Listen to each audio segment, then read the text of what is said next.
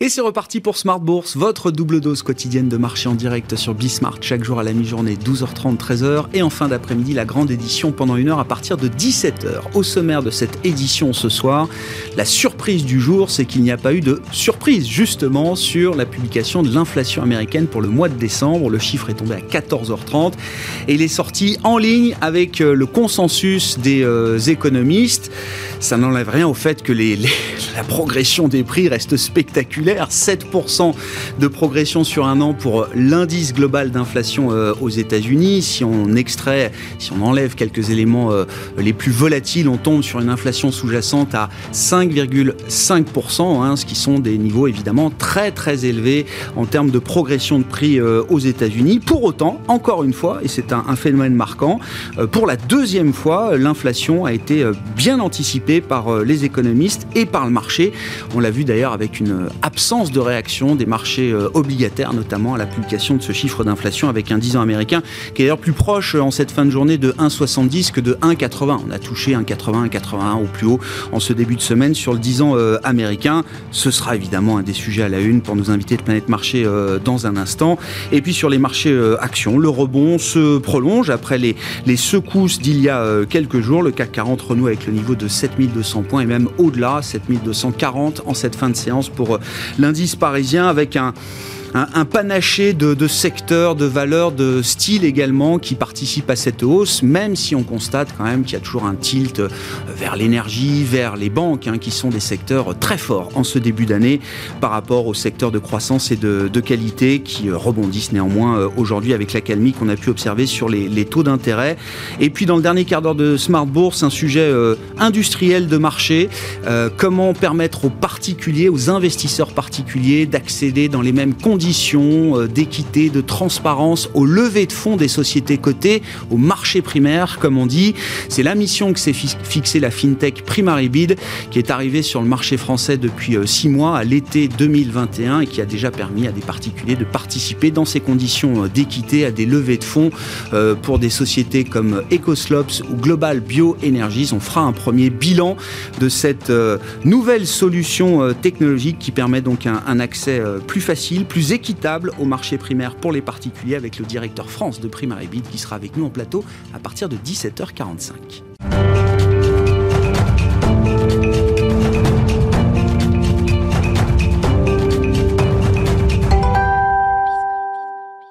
Mais d'abord, tendance, mon ami, les infos clés du jour en cette fin de séance positive en Europe, c'est avec Alix Nguyen. Pas l'ombre d'un sursaut sur les marchés euh, conforme aux attentes. La hausse des prix à la consommation aux États-Unis laisse le marché de marbre, sans doute contrecarré par l'engagement de Jérôme Powell afin de contrôler l'inflation.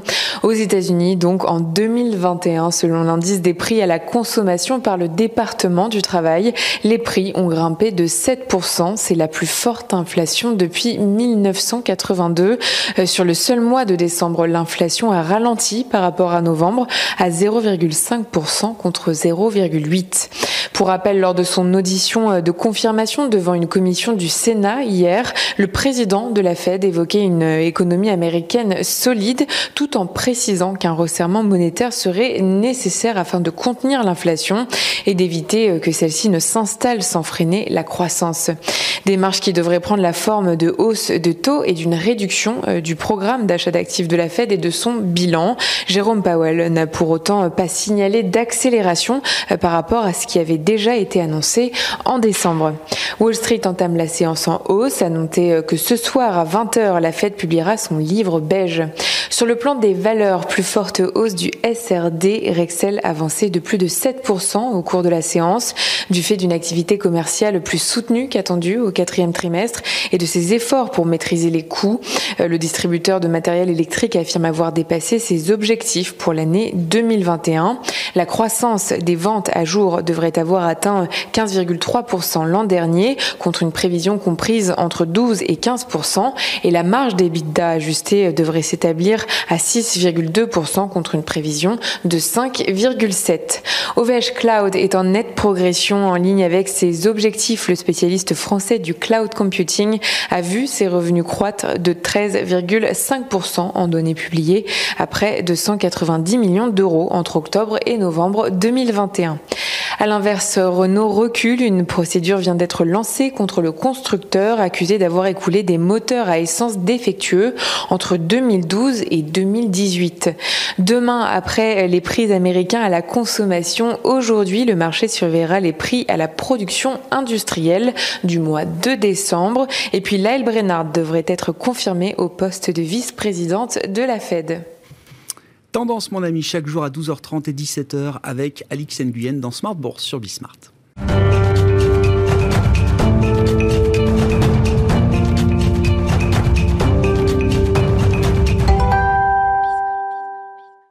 Trois invités avec nous chaque soir pour décrypter les mouvements de la planète marché. Michel Saunier est avec nous ce soir, le directeur de la gestion de Tocqueville Finance. Bonsoir Michel. Bonsoir Ravi de vous retrouver, ravi de vous retrouver également Julien Nebenzal avec nous ce soir. Bonsoir Julien. Bonsoir Grégoire. Vous êtes le président de Futuriem et Régis Béguet avec nous également ce soir. Bonsoir Régis. Bonsoir Grégoire. Merci d'être là, directeur de la gestion action de Lazare Frères Gestion et toujours écrivain, euh, Régis. Toujours écrivain. Jamais 203. À temps partiel. Non, mais c'est la petite minute promo, il faut, parce que. C'est gentil, Il n'y a pas tant de financiers écrivains que ça euh, Absolument. sur la place. Un roman de, de suspense et également euh, une intrigue psychologique et j'espère donc euh, le plus attachant possible pour le, pour le lecteur. C'est inspiré par euh, votre, euh, votre expertise financière? On parle de finance, Alors le tout début, comme, euh, je, comme je le dis euh, dans, dans, la, dans la première page, librement inspiré de faits qui n'ont rien à voir. Donc euh, le tout début euh, porte sur une petite, sur un, sur un délit d'initié, une petite Ah. intrigue financière qui, qui démarre dans les années 80, mais très très rapidement, on s'éloigne du sujet financier et on se, se réfère beaucoup plus à l'histoire, l'histoire de France et du monde d'ailleurs, euh, avec des références notamment à la période de l'occupation et voilà. Bon. Félicitations pour ce troisième roman, euh, Régis, donc publié Merci beaucoup. aux éditions Grégoire. Plume Noire, c'est ça? Euh, Plume Noire, édition Lucien Souni, collection Plume Noire, Rodrigo, ça s'appelle. Merci Comme le nom de son personnage éponyme. Je, nous ramène aux considérations Absolument, euh, du jour, matériel, matériel, je vous reconnais bien là. Euh, non mais je commence avec vous Julien sur cette histoire d'inflation. Alors évidemment il y a le niveau de l'inflation 7% au plus haut depuis 1982 aux États-Unis, euh, etc. Moi ce qui me marque c'est depuis deux mois, depuis la publication de l'inflation de novembre, là c'est l'inflation de décembre dont on parle, il n'y a plus de surprise. Le marché, les économistes sont bien calés sur euh, euh, l'inflation qui est euh, réalisée aux États-Unis. 6,8 attendus en novembre, 6,8 sortis, 7% attendus en décembre, 7% sortis, et le marché ne bronche plus. Est-ce que c'est la fin des surprises sur l'inflation? On parlera du niveau, mais est-ce que c'est la fin des surprises déjà sur l'inflation? Alléluia, on peut pas. C'est vrai que la, vitesse de progression des prix, la, la dynamique était surprenante, mais on ne peut pas non plus ne pas tirer les leçons euh, de, de cette dynamique et à un moment euh, que le consensus soit rejoint. Enfin, le consensus trouve euh, arrive, arrive à cibler en Ouais. fait ce qui se passe. Voilà. Donc, euh, moi, j'y vois surtout. Enfin, l'interprétation que j'en fais, c'est un petit peu ce que j'attends d'ailleurs, c'est euh, le fait que la dynamique de l'inflation est en train de ralentir. Tout, tout ce qui a été construit depuis un an et demi est en train de, euh, en fait, de mûrir d'une certaine manière. Et le, c'est pas le, terme de deuxième tour, parce que, enfin, ce qu'on appelle le deuxième tour, le second tour, c'est souvent l'enchaînement euh, salaire qui se développe, etc. C'est plutôt les conséquences dans les structures de cette poussée d'inflation qui, elles, à mon avis, sont pas du tout escomptées aujourd'hui, mais qui, de toute façon, peuvent pas arriver, parce qu'il faut d'abord cette maturité de, la dynamique d'inflation, dynamique des prix, et puis ensuite, on verra euh, euh, un deuxième temps, à mon avis, d'ici un an ou deux, euh, peut-être même plus significatif que ce qu'on que ce qu'on a eu jusqu'à présent. Mais là, ce qu'on a, ben, c'est ça y est, on a compris, on a compris quelle est la donne, on a compris comment les choses se sont enchaînées pour arriver à ça, et donc le marché n'est pas si surpris. Ouais, ouais. Non, mais c'est un point important de comprendre quand même ce qui se passe du point de vue de l'inflation, parce que les premiers gros chiffres en avril 2021 Avril. aux États-Unis ont été suivis par des, des écarts et des surprises très importantes à chaque fois. Encore une fois, est-ce que, est que, ça veut dire qu'on entre dans une nouvelle phase? Est-ce qu'il y a une idée de, normalisation du sujet inflationniste? Encore une fois, les niveaux restent très élevés, la progression reste très importante sur un an. Normalisation, je dirais, dirais pas ça. Je dirais qu'effectivement, en avril, euh, il y a eu ces premiers chiffres extrêmement surprenants, extrêmement forts. Je me rappelle très bien, on les avait commentés euh, ici même ensemble. Et euh, finalement, il y a eu ce déni quand même de la Fed qui a duré des, des, des mois, des mois disant non, non, c'est transitoire, c'est comme attendu, alors qu'en réalité, ça n'était pas comme attendu, puisque même si on savait qu'il y aurait une poussée inflationniste au printemps, elle était au moins du double de ce qui était communément euh, admis, donc on savait d'ores et déjà que ça n'était pas comme attendu, mais il y avait ce, déni insistant de la Fed et de la Banque Centrale euh, Européenne, et on s'était dit, c'est très intéressant parce qu'on s'était dit précisément, attendons de voir novembre-décembre. Novembre-décembre, les aides, les incitations vont se retirer Voyons si du côté de la demande ça tient toujours et voyons si les pressions salariales qu'on voyait poindre se confirment alors qu'on est dans un monde qui est, beaucoup moins subventionné. Eh bien oui, novembre, décembre, euh, les ont confirmés, tous les chiffres récents ont confirmé cette poussée inflationniste quand même et cet enclenchement maintenant des salaires qui suivent euh, cette, augmentation, qui suivent ou qui accompagnent. Hein, c'est pas forcément d'ailleurs une relation de cause à effet, mais enfin il y a parallèlement une augmentation des prix et une augmentation des salaires, et c'est bien ça. Et depuis dix ans qu'on en parle de ce retour éventuel de l'inflation, c'est bien ça qu'on attend, c'est la poussée euh, salariale. Et c'est celle qu'on voit venir. Alors c'est vrai. Ça, c'est le phénomène qui vous intéresse, parce que dans le chiffre global du jour, il y a quand même une grosse partie de l'inflation qui est liée encore au prix des biens durables, à commencer par toujours cette histoire de voitures d'occasion ou de voitures neuves, etc. Bien sûr, il y a des aspects techniques. Dans la décomposition, le poids Covid est encore quand même très important. Bien sûr, il y a des aspects techniques. Il y a eu l'affaire de la TVA euh, en Allemagne aussi. Alors là, pour l'inflation européenne, euh, oui, d'accord. Pour l'inflation européenne. Donc il y a eu des, phénomènes techniques qui ont troublé euh, les, la, lecture de ces, de ces chiffres. Et je pense que personne ne prétend aujourd'hui qu'on va rentrer dans un monde inflationniste à 7, 8 ou 10 par an. Je pense que ce n'est pas ça le, le, le, sujet. Le sujet, c'est est-ce qu'on passe de 0,2 à 3, 4, 5 Voilà, ça, ça c'est le sujet. Mais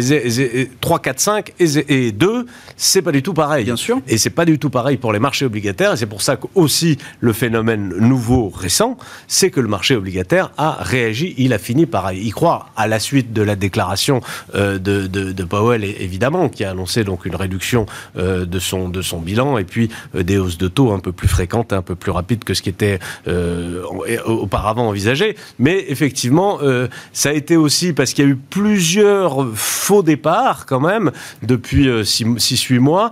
Mais jusqu'à présent, les marchés obligataires n'avaient pas tellement réagi ou, à peine. Là, il y a eu une vraie réaction du marché obligataire, donc une, une, une vraie reconnaissance qu'on était rentré dans un monde un peu différent. Après, par effet de base, effectivement, de toute façon, les choses vont s'apaiser euh, dans le courant de l'année 2020. Euh, donc finalement, une situation qui s'assainit de votre point de vue, j'entends. Absolument, une situation qui s'assainit. Les marchés obligataires sont un peu plus raisonnables qu'ils ne l'étaient, et clairement, les banques centrales aussi ont discours de, vérité. Enfin, la Banque centrale américaine uniquement pour l'instant, a un discours un peu, un peu plus de vérité que ça n'était euh, le cas jusqu'à présent. il faut dire que la situation européenne est aussi un peu différente. On n'a bah pas ces, alors on a une poussée inflationniste, bah on a les augmentations de prix en Europe qui sont très très fortes, hein, mais on n'a pas euh, euh, côté côté salaire, ça ne bouge pas pas dans la même voilà pas dans la même ampleur qu'aux États-Unis. Bon, euh, Michel, dans cette histoire inflationniste, encore une fois, est-ce que le fait qu'il euh, y ait moins de surprises sur des gros chiffres d'inflation, est-ce que c'est déjà un, premier point, un point de départ qui permet de réfléchir plus sereinement à la situation? Enfin, Le point de départ, pour moi, il en a déjà parlé, c'est qu'il y, a deux inflations. En tout cas, il y a deux périodes d'observation. Euh, ce qui se passe aujourd'hui, ça a longtemps été inattendu parce qu'on pensait que la situation Covid qui crée euh, une forte euh, désorganisation des chaînes d'approvisionnement et des chaînes de production n'allait pas durer. Il se trouve qu'avec la multiplication des variants, on se retrouve dans une situation qui dure. Donc le temporaire, l'inflation temporaire dure. Mmh. Et le souci, et c'est là où. Euh, mais parce que la pandémie dure aussi. Enfin, je, oui, et ça, c'était pas prévu. défends un peu la réserve fédérale américaine. Donc, je, comprends. Bon. donc je comprends tout à fait le discours des banques centrales, initialement, qui était de dire attendons de voir la poussière retomber histoire de distinguer ce qui est totalement structurel du conjoncturel dû à la crise. Le souci, c'est que cette inflation conjoncturelle euh, dure plus longtemps que prévu parce qu'on a cette pandémie qui s'installe euh, dans la durée et qu'il y a un risque qu'un continuum se crée avec l'autre inflation, qui est celle beaucoup plus structurelle qui est lié à tous les changements sociétaux qu'on auxquels on assiste aujourd'hui, en particulier la transition énergétique. On commence à se rendre compte que bah, ce n'est pas la panacée et qu'au contraire, ça crée euh, beaucoup d'inflation. Et si on combine ça avec la géopolitique, euh, on n'est plus à la fin de l'histoire qu'on clamait à la fin des années 90. Hein. aujourd'hui, on est plus à une repolarisation du monde. On parle de plus en plus, même si ce n'est pas vraiment effectif aujourd'hui, de relocalisation des industries stratégiques. Donc ça, ce paquet transition énergétique, relocalisation, repolarisation du monde, c'est pour moi inflationniste. Alors, ce ne sera pas, encore une fois, on en parlait, des inflations de 8 à 10% Néanmoins, ce n'est pas zéro. Et le risque aujourd'hui que je vois pour les banques centrales, c'est qu'on se trouve embarqué dans un continuum avec finalement l'inflation de court terme qui rejoigne euh, l'inflation de long terme. Qu'on fasse le pont beaucoup plus rapidement que prévu entre les deux. Sans passer par la case euh, on normalise. Accalmie, quoi. ouais, c'est ça. Du point de vue des, marchés obligataires et des, taux, des taux américains, des taux longs, euh, Julien, comment vous euh, analysez effectivement alors la, euh, la construction bon, du sell-off obligataire et donc de la remontée des taux qu'on a pu observer jusqu'à 1,80, 1,81 peut-être sur le 10 ans américain? On avait déjà eu une, un phénomène au cours du premier trimestre 2021 très reflationniste dans, dans l'idée des marchés qui avait amené le 10 ans à, américain à 1,80. Est-ce que c'est déjà un plafond de verre ou est-ce que cette fois la construction est faite euh, différemment et peut euh, laisser envisager qu'un 80 euh, ne soit qu'une étape vers 2, 2,25, 2,50 Oui, alors que qu'on, aille au-dessus de 2 à 2,50, peut-être à 3 ou 4 ou 5, ça c'est pour moi c'est, quasiment, ça me paraît évident, mais je raisonne sur 5 ans, 6 ans. D'accord, voilà, c'est bien de préciser l'horizon de temps. Oui, oui. Je reviens dans le fait que l'inflation qui est arrivée là va se diffuser lentement dans les structures et, euh, et on devrait assister d'ici un an ou deux à quelque chose de déjà de plus significatif, de plus prégnant. Ceci étant, la partie conjoncturelle est en train de s'effacer. C'est pour ça que je pense que la dynamique d'inflation est en train de ralentir et que le marché commence à à peu près tout intégrer. Et dans ce contexte, il va y avoir effectivement euh, la poursuite de l'idée de normalisation de la politique monétaire et donc le ricochet sur le marché obligataire. Mais tout ça devrait rester très mesuré. Donc je, ne m'attends pas à un crack obligataire particulier. Enfin, Aujourd'hui, mm, mm. rien n'est rien n'est inscrit euh, de, de ce côté-là. Ce ce qui peut se passer, c'est une série, un petit peu comme ce qu'on a vu cette année, c'est une série d'épisodes de, de, un peu d'inquiétude sur euh, le niveau de l'inflation, le, juste niveau des taux longs. Et puis, euh, quand les données économiques vont montrer que finalement, euh, il y a aussi une forme d'atterrissage ici ou là sur certains aspects, peut-être à ce moment-là se dire, bon, bah, l'inflation ne va pas être un problème si important que ça tout de suite. Et donc, ce côté un peu range, hein, c'est-à-dire qu'on va dans un sens ou va dans l'autre. En revanche, je reviens, c'est pour ça que je, ne vois pas de choses très significatives pour le moment. Euh, du côté du marché obligataire américain, l'européen probablement pas non plus. Euh, en revanche, la construction de fonds, c'est-à-dire euh, ce qui peut se passer sur quelques années, c'est une véritable construction haussière. Là, on, est sur quelque chose qui, pour moi, est probablement assez inévitable. je, ne vois pas comment les taux ne monteraient pas, mais à horizon 5 ans. Ouais, oui, c'est ça. Sur 3-5 ans, il faut avoir en tête que le, sens est plutôt vers le nord, euh, toujours, comme on dit, pour les, pour les taux longs. Euh, eh et, en reprenant bah, tous les éléments, justement, De, la, ce que j'appelais, moi, la, rentrée, que l'inflation euh, un peu conjoncturelle qu'on dit liée au Covid rentre dans les structures, c'est les phénomènes géopolitiques, c'est les phénomènes de transition énergétique. Ça, on retrouve ça et c'est quelque chose qui, là aussi, est tout à fait inévitable. Alors, ce qui va être intéressant de remarquer, c'est euh, parce que les banques centrales ont dit euh, à peu près il y a en 2019 que maintenant elles se situeraient derrière la courbe d'inflation. Ça, c'était la, grande, euh, grande décision. Sachant que dix ans plus tôt, elles ont dit on veut que l'inflation apparaisse. Mm. C'est notre choix, on veut. Et de, du 2% par an sur 5-6 ans, bah, ça fait baisser le ratio dette sur PIB, toutes choses égales par l'heure, etc. On sait, on sait bien que c'est ça. Le Covid a, changé la donne parce que tous les mm. chiffres ont changé. Mm. Mais là, on voit que l'inflation est arrivée. Alors, J'attends de voir si on dit finalement les banques centrales ont atteint leur objectif. Parce que moi, je ne suis pas totalement convaincu, en dehors d'avoir créé un terreau, qu'elles sont à l'origine de, de l'accélération de l'inflation. Le terreau est là, ça bien sûr la politique monétaire laxiste est là. Donc la question est de savoir si on va avoir la perception que les banques centrales, et comment peut-on l'avoir sur un an, je ne vois pas comment c'est possible, sont capables bah, de maîtriser l'inflation dans l'autre sens. Parce qu'en fait, l'histoire montre... Elles nous ont toujours dit, elles nous le répètent encore euh, euh, chaque fois qu'elles en ont l'occasion, Jérôme Poel, on sait faire. Oui, oui, mais Et vous inquiétez pas, voilà. tous les instruments sont à notre disposition pour maîtriser, ramener... Même François Villeroy de Gallo en, Europe nous dit, euh, on fera tout pour ramener l'inflation à 2%. C'est-à-dire qu'il n'y aura peut-être pas grand-chose à faire en Europe de ce point de vue-là. oui, passage, si on prend les déclarations, on fait du, aussi du comportement. C'est-à-dire qu'au moment où on ne veut pas d'inflation, on dit qu'attention, c'est le tube de dentifrice, c'est-à-dire qu'une fois que vous avez sorti la pâte, vous ne pouvez pas le faire rentrer. Et puis quand l'inflation est arrivée, on dit oh non mais c'est un truc qu'on sait parfaitement faire. C'est pour moi assez performatif puisque si on regarde l'histoire de l'inflation et la manière dont les autorités monétaires ont traité ce sujet, la causalité immédiate des décisions de politique monétaire et donc de, de l'abaissement de l'inflation n'est pas du tout prouvée. Il se trouve qu'à certains moments, l'inflation recule et que là encore, les conditions monétaires qui ont été organisées sont bonnes. C'est le même schéma que le terreau en ce moment. Mais de dire qu'elle contrôle ce, cet élément, ça, n'est historiquement pas juste. Donc le risque, c'est à un moment que le marché se dise que, mince, les banques centrales sont peut-être pas euh, en contrôle total d'une inflation qui euh, serait beaucoup plus forte. Je pense qu'on va, je comprends, on va naviguer dans ces... On va discuter de ça pendant une bonne année. Entre ces différents états d'esprit. Euh, si la Fed comment dire, si la Fed est prête à bousculer son calendrier de normalisation de politique monétaire, ok, il y a le sujet de l'inflation, mais est-ce qu'il faut comprendre en creux que c'est la fin de la pandémie, euh, Régis? Alors la fin de la pandémie, c'est encore autre chose. Je crois que le, monde a fini par s'adapter à, cette euh, situation euh, sanitaire. la problématique du, variant Omicron rend les choses assez différentes de ce qui a précédé, dans le sens où ça ne bloque pas euh, l'économie, ça ne provoque pas de fermeture, de, restauration, etc. Un petit mm. peu de limitation dans les développements, mais relative, dans les déplacements, pardon mais relativement limité. En revanche, ça provoque à grande échelle pas mal d'absentéisme. Euh, et cet absentéisme lui-même contribue à euh, occasionner de nouvelles perturbations dans la production et dans le, dans le travail effectif. Et donc, cela a plutôt tendance à risque du moins de réenclencher euh, certaines pénuries qui étaient plutôt ces dernières mmh. semaines, ces derniers mois, plutôt en train de s'apaiser. Il se pourrait qu'à nouveau on ait des pénuries en matière de production, ce qui a un effet accélérateur encore sur l'inflation. Sur Évidemment, la, la, pénurie à elle seule ne, ne provoque pas l'inflation, mais elle contribue à entretenir euh, le système et elle en a même été euh, mm. le, déclencheur au printemps dernier. Mm. Et par conséquent, ce, variant Omicron, il est assez pervers de ce, de ce, de ce point de vue-là, parce qu'il ne ralentit pas la demande, mais il ralentit l'offre et donc il a tendance à amplifier encore un petit peu le, le phénomène. Et je pense que c'est peut-être ça que les banques centrales sont en train de, de percevoir. Ouais.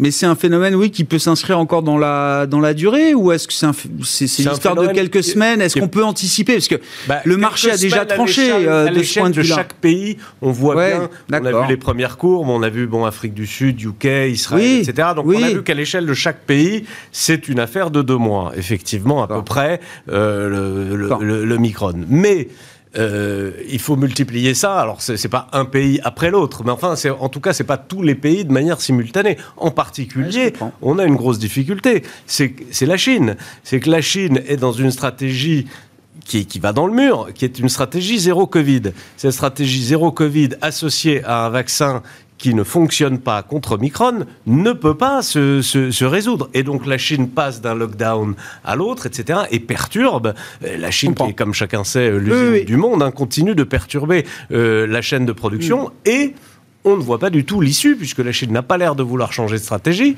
Elle n'a pas l'air non plus de vouloir reconnaître que son vaccin ne fonctionne pas contre Omicron.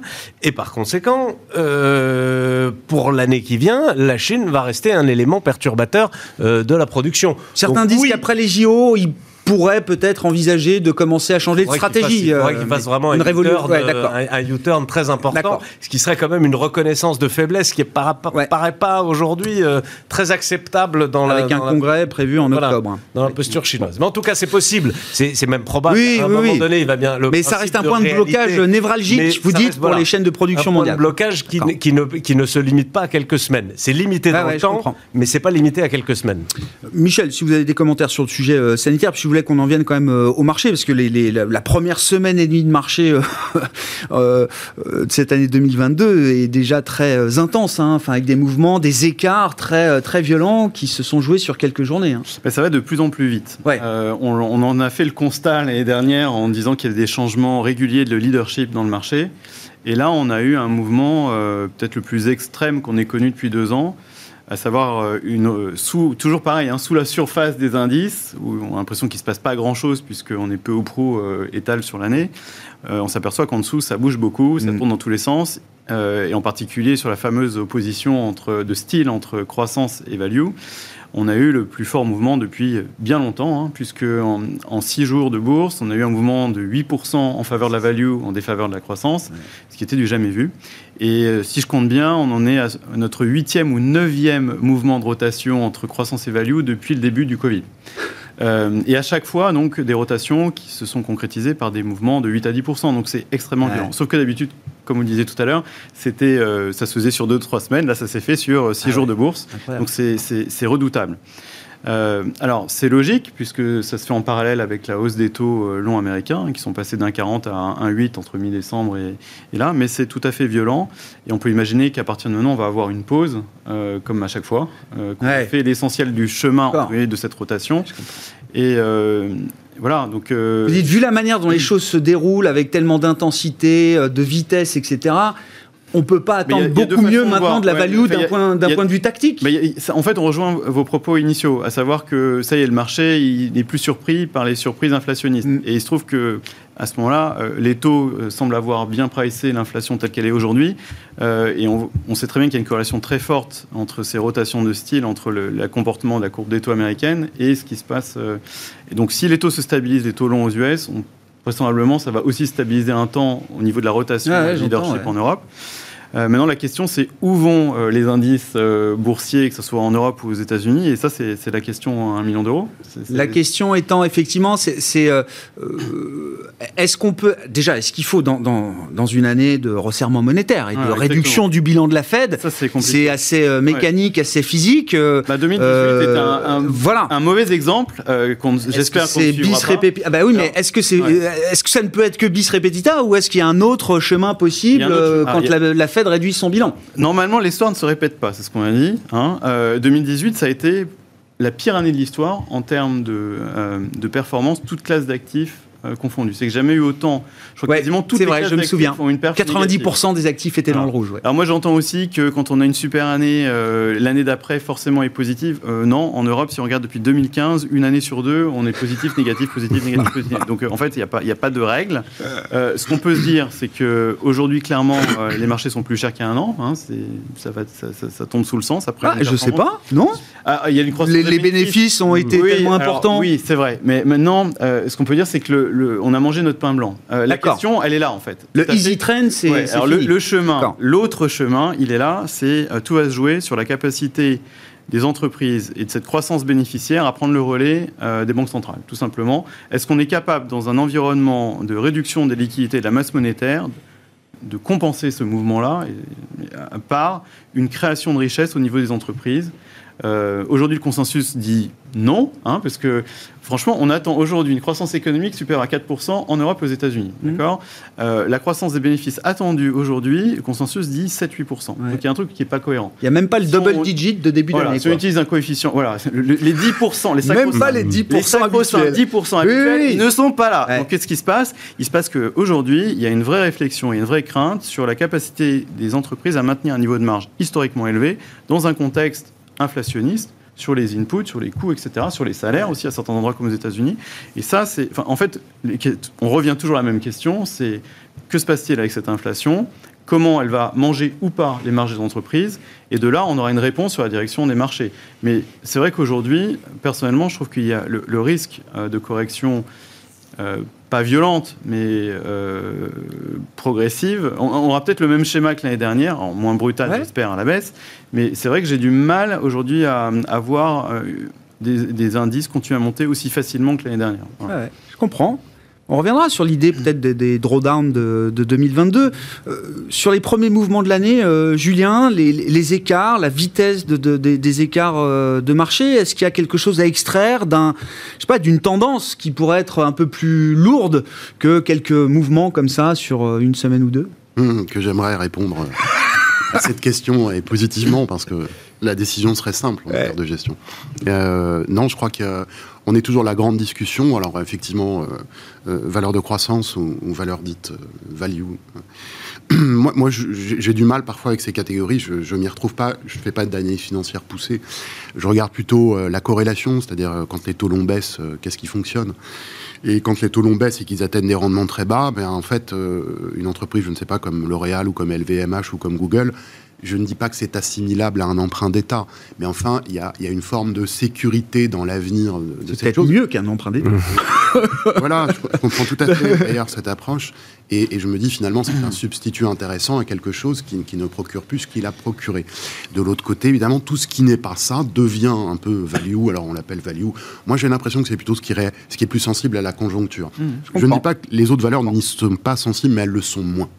Voilà. Donc là, le débat, c'est est-ce qu'on abandonne un peu toute cette euh, euh, grande dynamique de baisse des taux longs dans, la seule perspective de relance, enfin dans la principale perspective de relancer l'inflation.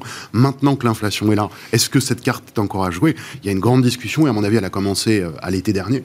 Et cette discussion, elle est sous nos yeux, elle continue. Je, parle de discussion, c'est un rapport de force à l'intérieur du marché.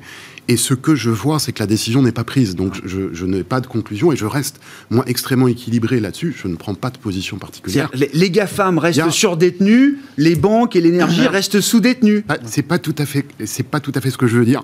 Le, si vous prenez l'indice euh, FANG, euh, qui est un indice que, que, je suis parce qu'il me permet de voir de manière globale comment ça s'est joué en allocation. Il ne surperforme plus le S&P depuis déjà six mois. Je sais qu'on continue de dire que c'est l'avenir, etc. Je, je, je, ne veux pas dire que ça n'est pas le cas. Mais la réalité du marché n'est pas celle-là. Il n'y a plus cette surperformance. De l'autre côté, il y a des valeurs bancaires qui, sans faire quelque chose d'extraordinaire, ont marqué globalement un nouveau plus haut de valeur là en début d'année par rapport à la valeur du, second semestre, qui était déjà elle-même en hausse. Donc on voit bien qu'il y a quelque chose qui est en train de, se passer.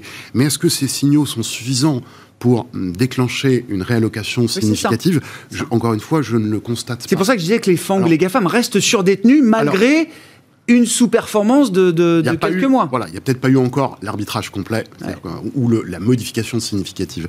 Mais pour ma part, pour rejoindre justement cette discussion, euh, alors 2018 m'intéresse parce que j'ai eu l'impression euh, là en, octobre-novembre qu'on allait revivre ce même scénario. Euh, pour moi, entre, 2000, entre oui, ça, fin 2017 et début 2019, on devait avoir un ralentissement de croissance qu'on a eu, mais mm. on, ne l'a vu que les deux trois derniers mois de cette période. Et là, c'est la même chose entre mi-2021 et début 2023. Je, mon travail sur les cycles m'amène à constater un ralentissement de la croissance. Donc normalement, je, devrais constater une stabilisation des marchés. Mm. Et je crois qu'elle a commencé. Je, constate qu'il n'y a pas vraiment de performance. C'est vrai que le, T4 est très bon, mais le T3 est nul. Et le T4 est bon, mais il est toujours bon. C'est ouais, bien fin décembre qui a été très bon euh, ah. essentiellement. Hein, bien sûr que euh, novembre à mars, c'est quand même porteur. Donc même si on est dans une phase de stabilisation, ça peut être quand même légèrement haussier. Mais je ne vois pas de dynamique propre dans les marchés actions. Parce que cette discussion d'ailleurs, euh, alors value, croissance ou autre chose, est en place. Et donc, ce que j'anticipe, pour essayer d'aller le plus possible dans la perspective, ce que j'anticipe, c'est une poursuite de ce phénomène de consolidation. Et je crois qu'on va mettre beaucoup de temps avant de prendre réellement la, la, la, conviction que vous avez, c'est que la, conversation que vous décrivez, la discussion, elle va durer. Elle va durer.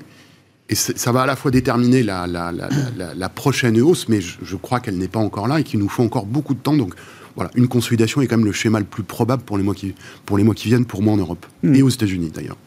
Euh, Régis, euh, moi je regarde quand même, enfin, le, stock 600 euh, l'an dernier, les trois secteurs qui ont surperformé le stock 600, c'est énergie, banque, matériaux ou ressources de base. Enfin, si je dis pas de bêtises, c'est les secteurs qui s'affichent en tête quand même de la performance 2021 pour les indices européens. encore bien plus le cas en avec donc ces mouvements que décrit. Oui, et voilà. Et donc il y a, avec... eu, il y a eu des allers-retours en fait sur 2021. C'était plus le cas sur la première partie de l'année. Ça s'est fait en plusieurs en deux temps. je suis d'accord. Mais à l'arrivée, sur la ligne d'arrivée, c'est quand même euh, ces secteurs-là qu'on.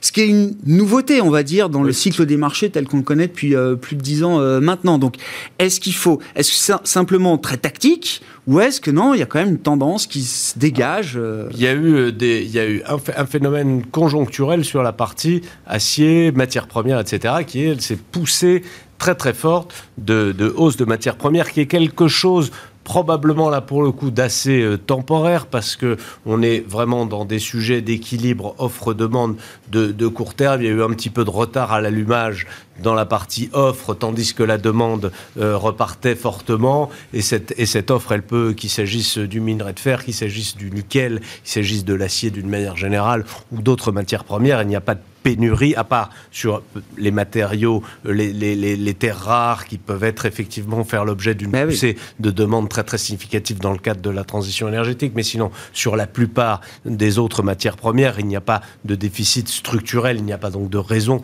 qu'il y ait cette poussée de prix qui soit ferme et définitive. Il y a eux aussi euh, parallèlement à ça, quelque chose d'un peu plus structurel. En revanche, c'est la volonté euh, de la Chine et d'un certain nombre de pays d'Asie de se conformer aux exigences euh, climatiques et donc de fermer des capacités de production mmh. obsolètes et extrêmement polluantes, notamment en matière d'acier, donc d'avoir un marché qui est beaucoup plus équilibré. C'est très bien pour tout le monde. On a un marché de l'acier qui, s'est assaini, également avec des, des barrières douanières qui ont été mises en place en Europe, qui ont fini par fonctionner. Donc globalement, on a eu un assainissement des choses partant d'entreprises qui étaient plutôt en grande difficulté parce qu'elles souffraient pour la plupart de prix qui étaient maintenus, eux, artificiellement bas. On a été très très haut et probablement on va se stabiliser dans quelque chose qui est assez sain.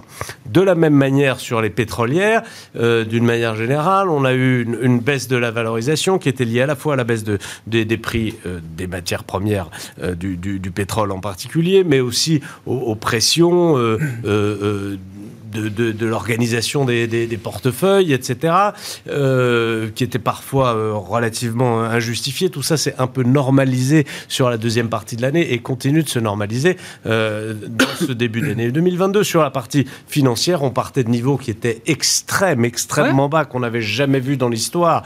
Et, et, donc, là aussi, on a eu un rattrapage, simplement, mais même des titres qui ont doublé continuent à avoir beaucoup de potentiel par rapport à une valorisation normale je ne parle même pas d'une valorisation excessive ou qui serait supérieure à celle du marché. Simplement, on, on a fait de tels extrêmes en termes de, sous, de sous-évaluation qu'on on, retourne vers la surface de l'eau, mais on est très très loin de, de s'envoler encore. Hein. Voilà, donc, pour répondre à votre question, on est plus dans une affaire de normalisation. D'accord. Alors cette normalisation en ce début d'année, elle est complètement spectaculaire et la vitesse de cette normalisation, jamais euh, on, a connu ça euh, dans l'histoire, y compris dans les jours qui ont suivi les annonces sur les vaccins qui étaient donc ah novembre 2020. Oui, oui, 9 novembre, bien sûr. Très, sur 48 heures, c'était euh, violent. 48 hein. heures, c'était incroyable. Mais quand vous regardez la rotation sur cette, la semaine, ah ouais, c'est ce que, novembre, elle est moins rapide et moins violente que celle que nous avons connue depuis ce début d'année. alors même qu'à l'époque, il y avait un élément déclencheur. Début d'année, il y a eu aussi, il y a eu le, changement de pied de la, de bah, le début d'année, quoi. Euh, oui, début d'année, le changement de pied de la. Oui, oui, oui, l'accélération. Mais c'est vrai que c'est très, très spectaculaire. Très spectaculaire. Euh, la, réflexion, enfin, et c'est la, discussion qu'on a avec euh, les, gérants qui, euh, qui, viennent, euh, qui viennent discuter ici, Michel, c'est effectivement, bon, matière première, énergie, on sent qu'il y a peut-être quand même des thèmes de long terme, là, pour l'investisseur. secteur financier, je crois que j'en ai jamais autant parlé de manière positive, j'entends mmh. depuis, depuis 10 ans. Si, si, on est tenté d'aller regarder ces secteurs qui ont surperformé quand même en en, 2021. On constate néanmoins que c'est des secteurs qui sont peut-être pas forcément les mieux classés sur le plan ESG. Hmm. Et comme c'est aujourd'hui euh, plus euh, une option euh, dans le marché, il faut être ESG e absolument, en essayant d'être le meilleur avec ce filtre ESG. Ça crée, bah, ça crée une schizophrénie supplémentaire, j'ai envie de dire, pour les géants. Ouais, ça complexifie encore plus le, le panorama. Alors, l'ESG est complètement incontournable. Euh, c'est plus une option. c'est plus une option. Euh, maintenant, on commence à avoir un peu de recul par rapport à il y a 2-3 ans euh, sur le coût de la transition énergétique et surtout sur comment bien faire les choses, c'est-à-dire ne pas se précipiter. Aujourd'hui, on a bien compris qu'avoir une approche totalement brutale de rupture nous mènera tous dans le mur. Donc ça, c'est déjà un premier enseignement. Mmh. Euh, et donc, il faut jouer le jeu euh, de la transition énergétique euh, raisonnable, qui tient compte de tout un ensemble de paramètres, que ce soit la nécessaire, le nécessaire investissement dans évidemment toutes les énergies renouvelables, mais aussi sur le fait de moins investir sur les énergies fossiles et l'impact que ça va avoir à court terme. Donc, en attendant de pouvoir faire monter en capacité toute cette production d'énergie non renouvelable, il faut meubler, il mmh. faut organiser l'espace et euh, éviter que le coût, la facture soit trop lourde à porter pour les ménages et aussi pour les entreprises. C'est exactement ce qu'on a vu euh, en ce moment. Ce qui n'empêche que nous, en tant qu'actionnaire, nous avons évidemment un rôle fondamental à jouer. L'actionnaire a son mot à dire sur la stratégie qui est mise en œuvre par, par, les entreprises. Et donc, on aurait tort de s'en priver. Mm. et tout l'enjeu est là aujourd'hui, c'est d'être capable euh, tout en restant raisonnable, d'être suffisamment ferme pour pouvoir inciter les entreprises à se renouveler, à mettre en œuvre des solutions euh, innovantes pour pouvoir accélérer cette transition énergétique, tout en tenant compte des implications que ça a, euh, des dégâts collatéraux potentiels que ça peut avoir sur la société, sur l'emploi, sur plein de choses. typiquement, oui, il faudra, il faut, en tant qu'actionnaire, encourager les meilleures pratiques. Mmh. on parle du secteur de l'énergie on sait très bien qu'il y a des pratiques encore très différentes entre différents acteurs, euh, qu'il y a une transparence qui s'améliore, euh, mais qui n'est pas encore suffisante. Il faut définir des points de passage dans le temps, des points de passage, aussi chiffrés. Euh, typiquement, quand on parle du secteur de l'énergie ou du pétrole, parler des façons de compenser et de capter aussi les émissions de carbone euh, c'est un sujet qui ne doit plus être tabou. C'est un sujet qui doit être débattu entre l'actionnaire et l'entreprise, qui doit faire parfois l'objet aussi de résolutions en assemblée euh, générale. Voilà. Donc il y a toute une nouvelle façon de travailler, une autre nouvelle façon d'être actionnaire qui se met en place, qui a pour but euh, de favoriser cette transition énergétique, tout en ayant en tête le fait qu'on ne peut pas y aller de façon trop brutale. Cette transition, ce plaidoyer pour une transition raisonnable, je, l'entends évidemment dans, dans, votre bouche et dans vos métiers d'investisseurs. Moi, je vois quand même surtout euh, des pressions politiques et réglementaires qui, qui vont euh, exactement en sens inverse. C'est-à-dire qui ne cessent de durcir le, cadre parce que le temps compte beaucoup et qu'on n'a pas 50 ans pour se mettre sur la bonne trajectoire. Alors, ça, ça crée euh, aussi on est tout à fait d'accord, mais on des forces antagonistes. oui, hein. alors c'est vrai que l'industrie financière subit une multiplication de réglementations et de contraintes supplémentaires.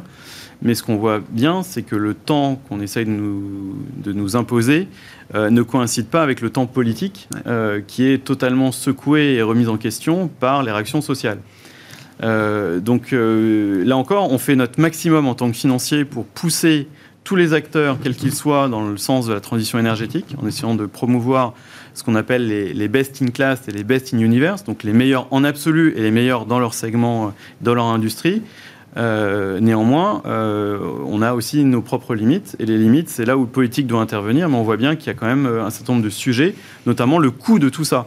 Juste pour illustrer, si tout électrifié a un coût, c'est un coût au niveau de l'achat, c'est un coût aussi au niveau des matières premières. On parlait tout à l'heure des terres rares, mais aussi le cuivre. Quand on veut électrifier, on doit avoir des câbles électriques. câbles électriques, c'est du cuivre. Voilà, Bien sûr. tout simplement. Donc c'est inflationniste.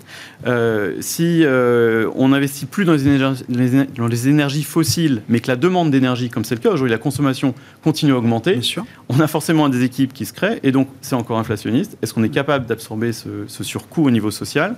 Voilà, donc il y a plein, plein de choses qui, qui sont... Et en attendant, c'est vrai qu'on ne peut pas attendre, puisqu'on voit que cette année, en termes de catastrophes naturelles, on a eu une des pires euh, années à part 2017. Et en Europe, les inondations en Allemagne ont été le principal coût euh, qui fait qu'on a battu tous les records en Europe. Donc c'est vrai qu'on n'a pas le temps d'attendre.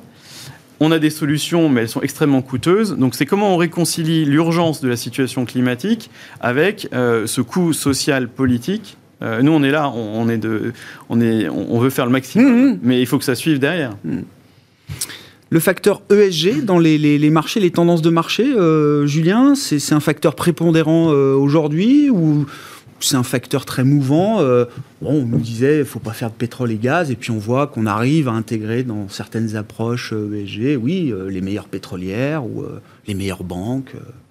Oui, bah, les rapports apolitiques sur la transition énergétique disent tous que c'est un mix euh, qui est la solution. Euh, ce qui revient à dire pour nous, du côté de la finance, que ce n'est pas l'absolu qui est, notre projet, mais bien le relatif c'est la même chose. Donc, euh, et de toute façon, on ne peut pas faire autrement maintenant. Et c'est très bien que les, financiers aient reçu ces filtres euh, et qu'ils doivent euh, gérer, donc sélectionner les bonnes pratiques. Et, on ne peut faire que ça, parce qu'on ne peut pas diriger les entreprises. On ne peut faire que ça, et faisons-le. Et c'est la seule manière de contribuer mm. à la dynamique. Il ne faut, pas en demander plus à la finance que ce qu'elle est capable de faire. Je ne pense pas déjà le fait que beaucoup de financiers se soient, en tant que citoyens préoccupés du sujet, est un, est un, est un succès. Au-delà au -delà des critères. Aujourd'hui, euh, on parle à des gens en finance qui veulent aussi participer de ce mouvement-là. Et c'est une très bonne chose. Eh et, vu ce qui se passe, je, pense qu'on ne peut que s'en féliciter. Maintenant, le, sujet pour nous, c'est comment on va euh, composer, et là je reviens encore sur 3-5 ans, comment sur 3-5 ans, dans un environnement qui, à mon sens, sera inflationniste, et qui va donc nous poser des, questions sur les matières premières, la redescente des prix des matières premières à l'intérieur des économies, etc., et la, et la transition, comment on va arriver à à composer les portefeuilles qui vont, certains compartiments vont forcément réagir à ça. Donc on, ne peut rien exclure aujourd'hui. On ne peut rien exclure. On peut travailler en relatif, on peut travailler de manière plus rigoureuse en relatif, mais on est obligé de constater que nous appartenons à ce changement et que nous allons l'accompagner. Conclusion euh, sur ce, sujet, le facteur ESG, est-ce qu'on peut être un investisseur responsable en ayant de l'énergie fossile, euh, des banques qui financent encore, euh, pour certaines d'entre elles, des énergies fossiles, etc. Bah, les énergies fossiles, on en a besoin et on en aura encore besoin pendant des décennies et des décennies. Donc il ne faut pas confondre ESG e avec exclusion. D'abord, dans ESG, il y a ESG. Donc la G, euh, la gouvernance, une bonne gouvernance, elle appartient aussi bien à une grande entreprise pétrolière qu'à une banque. Oui, euh, mais il y a quand même une urgence climatique. Euh, je suis d'accord, je suis d'accord. On peut ensuite il y a le S. Espérer une amélioration de la gouvernance. Beaucoup de la transition juste. Hein. Certes. il faut pas se souvenir qu'il y a des salariés et des consommateurs. Et ensuite il y a le E et dans le E et même au sein du E, il n'y a pas non plus que les émissions de de, de, carbone. Par ailleurs, cet enjeu, il est donc chaque entreprise doit en fonction des critères ESG, euh, s'améliorer, mais cet enjeu, il est global et il est sociétal. Et à mon sens, il ne peut pas être saucissonné entreprise par entreprise. Il y a un enjeu global auquel l'ensemble de la société doit adhérer euh, de, son mieux en fonction de ses capacités et de son activité rapide. Non, non, mais, vraiment 10 secondes. Ok, 10 secondes. L'illustration, si on regarde aux États-Unis, la production de pétrole va battre son record en 2023. Pourquoi Oui Non, mais pourquoi? Parce que les actionnaires, s'ils font leur, leur, leur, travail avec les sociétés cotées, c'est pas le cas dans le private equity, dans les sociétés qui sont détenues par des familles. Et c'est ces petites entreprises-là qui aujourd'hui font la croissance de la production américaine. Donc il vaut mieux garder ces boîtes dans le marché public. Et voilà. Merci à vous trois, messieurs. Merci d'avoir été les invités de Planète Marché ce soir. Michel euh, Saunier, le directeur de la gestion de Tocqueville Finance, Julien Nebenzal, président de Futuriem, et Régis Béguet, directeur de la gestion action de Lazare Frères Gestion, étaient nos invités.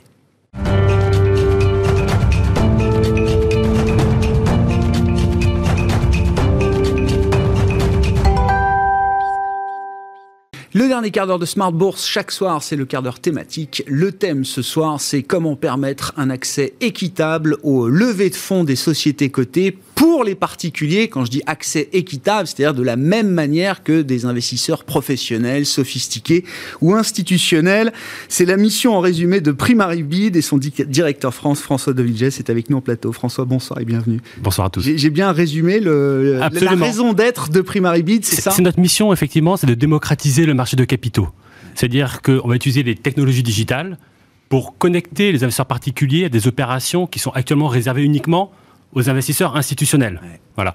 Tant bien même les opérations en question euh, sont des, des, offres qui concernent des produits financiers non complexes, donc auxquels les particuliers ne sont pas exclus pour des raisons réglementaires. C'est mm. uniquement pour des raisons opérationnelles qui sont exclus. Et c'est notre mission bah, de, de casser ces barrières et d'inclure les particuliers. Concrètement, en France, on connecte les particuliers à ce qu'on appelle les placements privés des bien de capital, bien DPS ou sessions de blocs d'action, qui ne durent que quelques heures, eh avec une décote et réservée aux institutionnels uniquement quelques heures, parfois quelques minutes en fin de séance, comme ça, boum, ça part bloc par bloc et ça peut aller très très vite. Ça peut aller très très vite. Alors, le, on est quand même sur quelques heures. Que, oui, non, non, mais d'accord. Voilà, euh, on, on, fait attention aussi à ce que les particuliers une fenêtre de souscription euh, relativement longue. Alors, c'est très relatif. C'est de 18h à 22h habituellement. Ouais, réserve de clôture anticipée, l'offre est très sursouscrite. Ouais.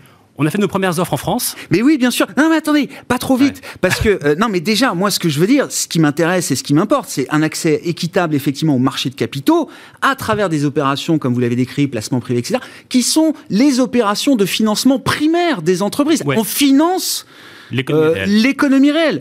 Euh, euh, quand j'achète une action totale qui traîne sur le marché secondaire, je finance absolument pas Total. Là, on accède au financement de l'économie euh, réelle euh, française. Non, euh, c'est bah une partie très importante de bah notre proposition de valeur. C'est donner du sens à son épargne aussi. C'est un euro euh, Mais oui, moi je vois bien que ça coche cette case-là. Exactement, voilà.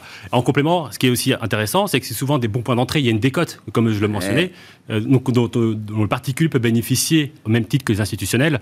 Et ça, c'est bon, voilà. Et, et, et, dernier élément aussi très important, c'est qu'on euh, peut accéder gratuitement à ces produits. C'est-à-dire qu'il n'y a pas de, de, de, montant minimum ou de, frais cachés je comprends. lors, de, lors des souscriptions. équitable, transparent, et ça permet de rééquilibrer, d'avoir une symétrie entre le particulier et l'institutionnel ou professionnel sur ces opérations. Et ce qui est très intéressant, c'est que certes, c'est une valeur ajoutée pour l'investisseur particulier, donc il y a de nouvelles opportunités d'investissement, même titre que les institutionnels, mais aussi pour l'émetteur, qui finalement... Euh, jusqu'à présent, étaient privés d'une poche supplémentaire de demande, une poche supplémentaire de liquidité, parce que c'est les, souvent, sur le small and cap en particulier, les, les, petits investisseurs qui apportent cette liquidité. Et également, ils ne pouvaient tout simplement pas mettre en œuvre les bonnes pratiques de gouvernance qui consistent à inclure leurs actionnaires existants à l'offre. Ça, c'était ma deuxième question, euh, François, mais c'est parfait parce que vous avez deux. deux alors, c'est une société, c'est une fintech britannique, hein, c'est ça D'origine anglaise. D'origine anglaise. Après, bien sûr, euh, c'est l'entité française, Primaribid SA, bien sûr. qui opère en France, oui, autorisée par la Banque de France. Ce que je voulais dire, c'est qu'il y avait déjà un track record sur le marché britannique euh, de sur lequel on peut s'appuyer. Plusieurs dizaines d'opérations. Euh, on est passé à la centaine. Euh, voilà, à la centaine. Ouais, J'ai vu 100, 140, c'est ça peut-être Non, on, est, a plus une de 200, centaine. Donc plus de 200. Ah oui, plus. Voilà, c'est ça. 150 voilà. en 2021. Ah oui. Seul et deux opérations euh, de départ sur le marché français. Ça fait six mois que vous êtes sur le marché français, vous êtes arrivé en juin 2021. Euh, Donc, dans l'univers des, des, petites capitalisations, euh, Ecoslops et Global Bioénergie. déjà, quel bilan opérationnel vous retirez de ces, ces opérations? Je crois qu'il y a eu pour 700 000 euros de participation sur l'une d'entre elles avec les particuliers et un million sur une autre. Enfin, Alors, fait référence au, au montant alloué et c'est, euh, disons, nous, la première mesure du succès, c'est que ces offres ont été sur-souscrites. Donc, on était alloué 700 000 euros pour EcoSlop, c'est 1 million d'euros pour Global Bioénergie. Les deux offres ont été significativement sur-souscrites, ce qui prouve qu'il y avait un, appétit voilà, des particuliers pour ce produit. C'est le premier élément. Euh, le deuxième élément qui est euh, très important, c'est que pour, tout s'est très bien passé d'un point de vue technologique. C'était extrêmement simple Bien sûr. pour l'investisseur particulier de participer, pour l'émetteur de nous inclure dans ce processus faut pas qu'on apporte de complications. comme vous, vous, disiez, les fenêtres de marché sont très étroites. Si jamais on apporte de la complication, ça va pas marcher. Et tout s'est très bien passé. Et effectivement, on était aussi ravis de montrer que notre technologie, est très robuste qu'est-ce qu'elles viennent chercher là Ces entreprises, euh, euh Ecoslops, Global Bioenergy et les prochaines, justement, qu'est-ce qu'elles viennent chercher à travers votre solution? Vous avez déjà esquissé un début de réponse, mais moi, qu'est-ce qui caractérise ces entreprises euh, quand elles viennent chercher cette solution euh, que vous leur offrez? C'est un ensemble de choses. La, première chose, c'est le, traitement équitable des actionnaires existants. Dans la mesure du possible, autant que possible, et je pense qu'on va y revenir, autant que possible inclure les, les actionnaires existants, leur donner la même opportunité d'investissement, la décote, euh, au même titre que les institutionnels. La deuxième chose, c'est évidemment optimiser les termes de l'opération. Concrètement, c'est la demande supplémentaire. C'est-à-dire qu'il y a quand même un, processus relativement lourd qui est mis en place pour cette levée de fonds pour inclure les institutionnels. Autant y rajouter, si on ne parle pas de complications, les particuliers. Aussi, c'est très important pour le small et mid cap, c'est la liquidité supplémentaire. C'est-à-dire que si vous vendez mm. euh, un million d'euros à un institutionnel, c'est pas pareil que si vous vendez un million d'euros à 1000 particuliers. bien sûr. Très intéressant à quel rythme est-ce que vous anticipez le, développement de Primaribit sur le marché euh, français? Alors, au regard des, euh, je sais pas, des, des, des, liens que vous avez avec les entreprises euh, côté, des intérêts que vous pouvez recevoir, au regard du besoin de financement aussi qu'ont ces entreprises aujourd'hui, et de l'appétit retrouvé des particuliers pour la bourse, puisqu'on vit avec ce phénomène depuis le début de la pandémie maintenant. Le, le marché français, c'est à peu près 50 opérations par an. Voilà. Donc après, moi, ma mission, c'est d'avoir la plus grande part de marché possible. Et donc, nous, dès qu'il y a un démarrage un peu progressif, il y a, l'innovation sur le marché de capitaux peut prendre un peu de temps. Il y a un enjeu pour nous, évidemment, de, se faire connaître également. Mais bon, compte tenu de nos précédents anglais, compte tenu des retours de marché que j'ai, du soutien de, nos, notre partenaire Euronext, euh, je pense qu'on aura une part de marché significative cette année. Ouais. Est-ce que, est-ce que euh, on peut imaginer que la solution s'applique euh, Alors, est-ce que la taille de l'opération est importante dans euh, l'utilisation de cette solution? Est-ce qu'elle elle peut être adaptée, je sais pas, à des opérations de très grosse taille sur des très grosses capitalisations d'entreprises? Enfin, est-ce que c'est un absolument. Est-ce que c'est un facteur important pour vous? Ou petite capi, grande capi, même histoire pour tout le monde? Notre infrastructure s'adapte à toutes les tailles de capitalisation. Nous avons bien entendu vocation à participer à des opérations de très grande taille. Pour dire une référence, en Angleterre, on a déjà fait des opérations de 2 milliards d'euros. Alors, c'était la taille de l'opération totale. Voilà. Pour des raisons réglementaires. Pour des raisons réglementaires, euh, la taille de nos opérations est habituellement capée en valeur absolue à 8 millions d'euros. C'est la borne haute pour bénéficier des exemptions de prospectus, qui est le régime réglementaire dans lequel nous évoluons habituellement. Voilà. Le plus simple. Le plus simple, exactement. Mais alors, le, disons, notre, notre pain quotidien, les opérations les plus récurrentes, ce seront du small et mid cap, tout simplement parce que euh, ce sont les, les acteurs les plus actifs sur le marché de capitaux. Mais sur la base de l'expérience anglaise, notre part de marché, elle est la même, que ce soit small, mid ou large cap. Les éléments auxquels je faisais référence, ils sont aussi vrais pour le large cap que pour le small et mid cap. Vous travaillez avec trois courtiers partenaires sur le marché français. Euh, euh, François, je vous laisserai les citer parce que je les ai plus en tête, mais je crois que c'est les trois Oui, voilà. Bon, les, les, les, Bourse Direct et Easy Bon, Très bien. Est-ce que c'est suffisant pour euh, maximiser alors justement votre votre business, essayer d'être sur toutes les opérations et maximiser surtout la participation des particuliers français, ou est-ce qu'il faut encore élargir peut-être le cercle des partenaires? On a vocation à démocratiser au maximum, donc à connecter tous les investisseurs particuliers français euh, à ces offres. Il y a plusieurs façons de le faire. On y réfléchit. Euh, dans un premier temps, c'est sûr que étendre nos partenariats à d'autres acteurs, ça paraît naturel. Après, juste, je vais préciser, c'est que nos, nos partenaires déjà c'est 650 euh, 000 investisseurs particuliers, probablement les plus actifs de la place, et ça représente à peu près deux tiers du marché des plateformes digitales. Donc déjà, on, vous couvrez une grande partie des particuliers qui sont investis, qui s'intéressent et qui sont actifs en bourse. Tout à fait. Et alors pour finir, comment ça se passe? Euh, Moi en tant que particulier, vous me prévenez combien de temps à l'avance qu'il y a une opération qui, euh, qui se met en place? Combien de temps j'ai pour euh, moi mettre un ticket, calibrer mon investissement? Alors ça, va très vite. oui, c'est ça. On n'est pas prévenu à l'avance parce que évidemment c'est une information confidentielle, le fait qu'il va y avoir une levée de fonds. Donc c'est à partir de 18h et jusqu'à 22h que vous pouvez souscrire. Et les notifications sont envoyées par nos partenaires. Et donc c'est un, un, mélange d'emails de SMS et de bannières sur site internet. si vous êtes actionnaire de la valeur, vous recevrez un SMS par nos partenaires. Oui, mais ça implique quand même une, prise de décision euh, très rapide quoi, chez, le, chez le particulier. Absolument, mais alors c'est un paradoxe. Effectivement, on peut comparer notre produit à des introductions en bourse. C'est un peu la même gamme de produits, des levées de fonds, le financement de l'économie réelle. enfin, l'intro, il y a tout un processus qui fait qu'on est au courant, il y a une communication, euh, on a le temps de regarder un peu la boîte. vous avez euh. deux semaines, vous avez un prospectus. En revanche, vous n'avez pas d'historique boursier. Vous n'avez pas d'historique de performance du management. Alors là, surtout vous êtes actionnaire, vous connaissez l'histoire. Voilà. Et c'est il y a une notion de, prix, voilà, il y a une décote, euh, le particulier il est suiveur, l'offre elle est validée par les institutionnels, il y a toujours des institutionnels qui représentent la majorité de l'offre. Je pense que c'est des notions très, enfin, des éléments à prendre en compte pour euh, se décider rapidement. Et en l'occurrence, c'était des bons investissements. En tout cas, Global Bioénergie, 40%, 40% en un mois, au-dessus du, cours d'émission. Oui, ça j'imagine que c'est important euh, aussi parce qu'il ne faut pas que les particuliers soient déçus par leur participation. Mais bon, ça, ça dépend pas que de vous euh, et ça dépend même pas de vous du tout. bien euh. sûr. Mais après, il y a plusieurs garde-fous. Encore une fois, le, premier pour me répéter. La décote. Oui, il y a la décote, oui. mais qui est validée. C'est le prix fixé par les institutionnels. Il n'y a pas, a pas d'offre primaire vide s'il n'y a pas d'offre institutionnelle. J'entends. Et nous, on représentera toujours une petite partie qui n'influera pas sur le mécanisme de fixation de prix. Très clair. Ok. Et sur l'historique anglais, on a des, des, grands chiffres. Voilà, on a trois quarts des opérations qui affichent une plus-value. Ouais, c'est ça. Merci beaucoup François. Bon, on se reverra pour faire le, point effectivement sur votre, votre entrée sur le marché français depuis euh, l'été 2021 et déjà la participation à deux opérations qui ont permis à des, particuliers d'accéder de manière équitable et transparente à des levées de fonds euh, menées par Ecoslops et Global Bioénergie. François de Vilges qui était à mes côtés en plateau, le directeur France de Primaribid, invité du quart d'heure thématique de Smart Bourse. Voilà pour cette édition ce soir. On se retrouve demain en direct à 12h30 sur Bismart.